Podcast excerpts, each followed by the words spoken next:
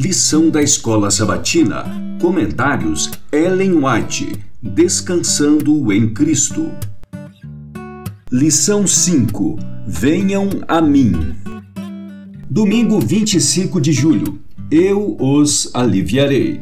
Sinto-me compelida pelo Espírito do Senhor a dizer-lhes que agora é seu dia de privilégio, de confiança, de bênção.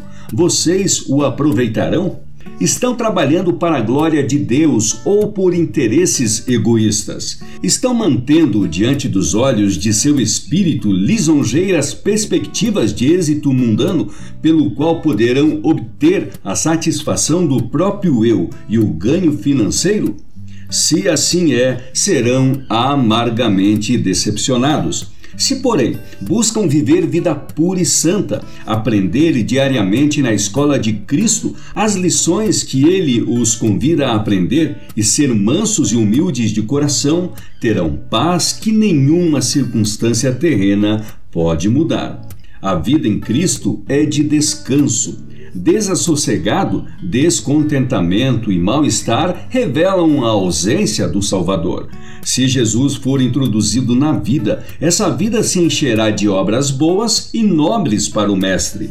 Vocês se esquecerão de cuidar em servir ao próprio eu e viverão cada vez mais perto do querido Salvador. Seu caráter se tornará semelhante ao de Cristo, e todos quantos os rodeiam conhecerão que estiveram com Jesus e dele aprenderam.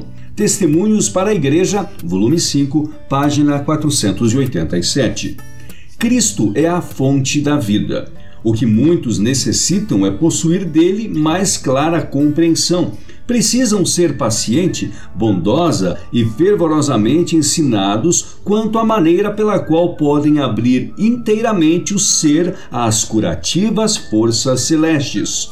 Quando a luz solar do amor de Deus ilumina as mais escuras câmaras da alma, cessam a inquietação, a fadiga e o descontentamento, e satisfatórias alegrias darão vigor à mente, saúde e energia ao corpo.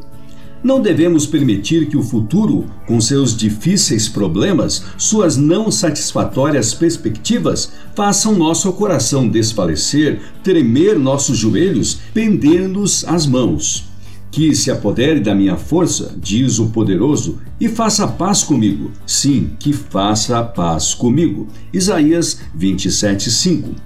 Os que submetem a vida à sua direção e ao seu serviço jamais se verão colocados numa posição para a qual ele não haja tomado providências. Seja qual for nossa situação, se somos cumpridores de Sua palavra, temos um guia a nos dirigir o caminho. Seja qual for nossa perplexidade, temos um seguro conselheiro. Seja qual for nossa tristeza, perda ou solidão, temos um amigo cheio de compassivo interesse. A Ciência do Bom Viver, páginas 248 e 249. Tem vocês, tenho eu, compreendido plenamente o gracioso convite: venham a mim? Diz ele: estejam em mim. Não diz estejam comigo. Entendam o meu chamado, venham a mim para ficar em minha companhia. Ele concederá livremente todas as bênçãos relacionadas com Ele mesmo a todos os que a Ele forem pedindo vida. Vocês têm o privilégio de ter sua presença permanente em lugar de um privilégio transitório que não acompanha vocês ao se entregarem aos seus deveres da vida. Será que a ansiedade, a perplexidade e as preocupações nos afugentarão da companhia de Cristo? Confiamos menos em Deus quando nos encontramos na oficina de trabalho, no campo, na praça pública? O Senhor Jesus permanecerá com vocês e vocês com Ele em todos os lugares.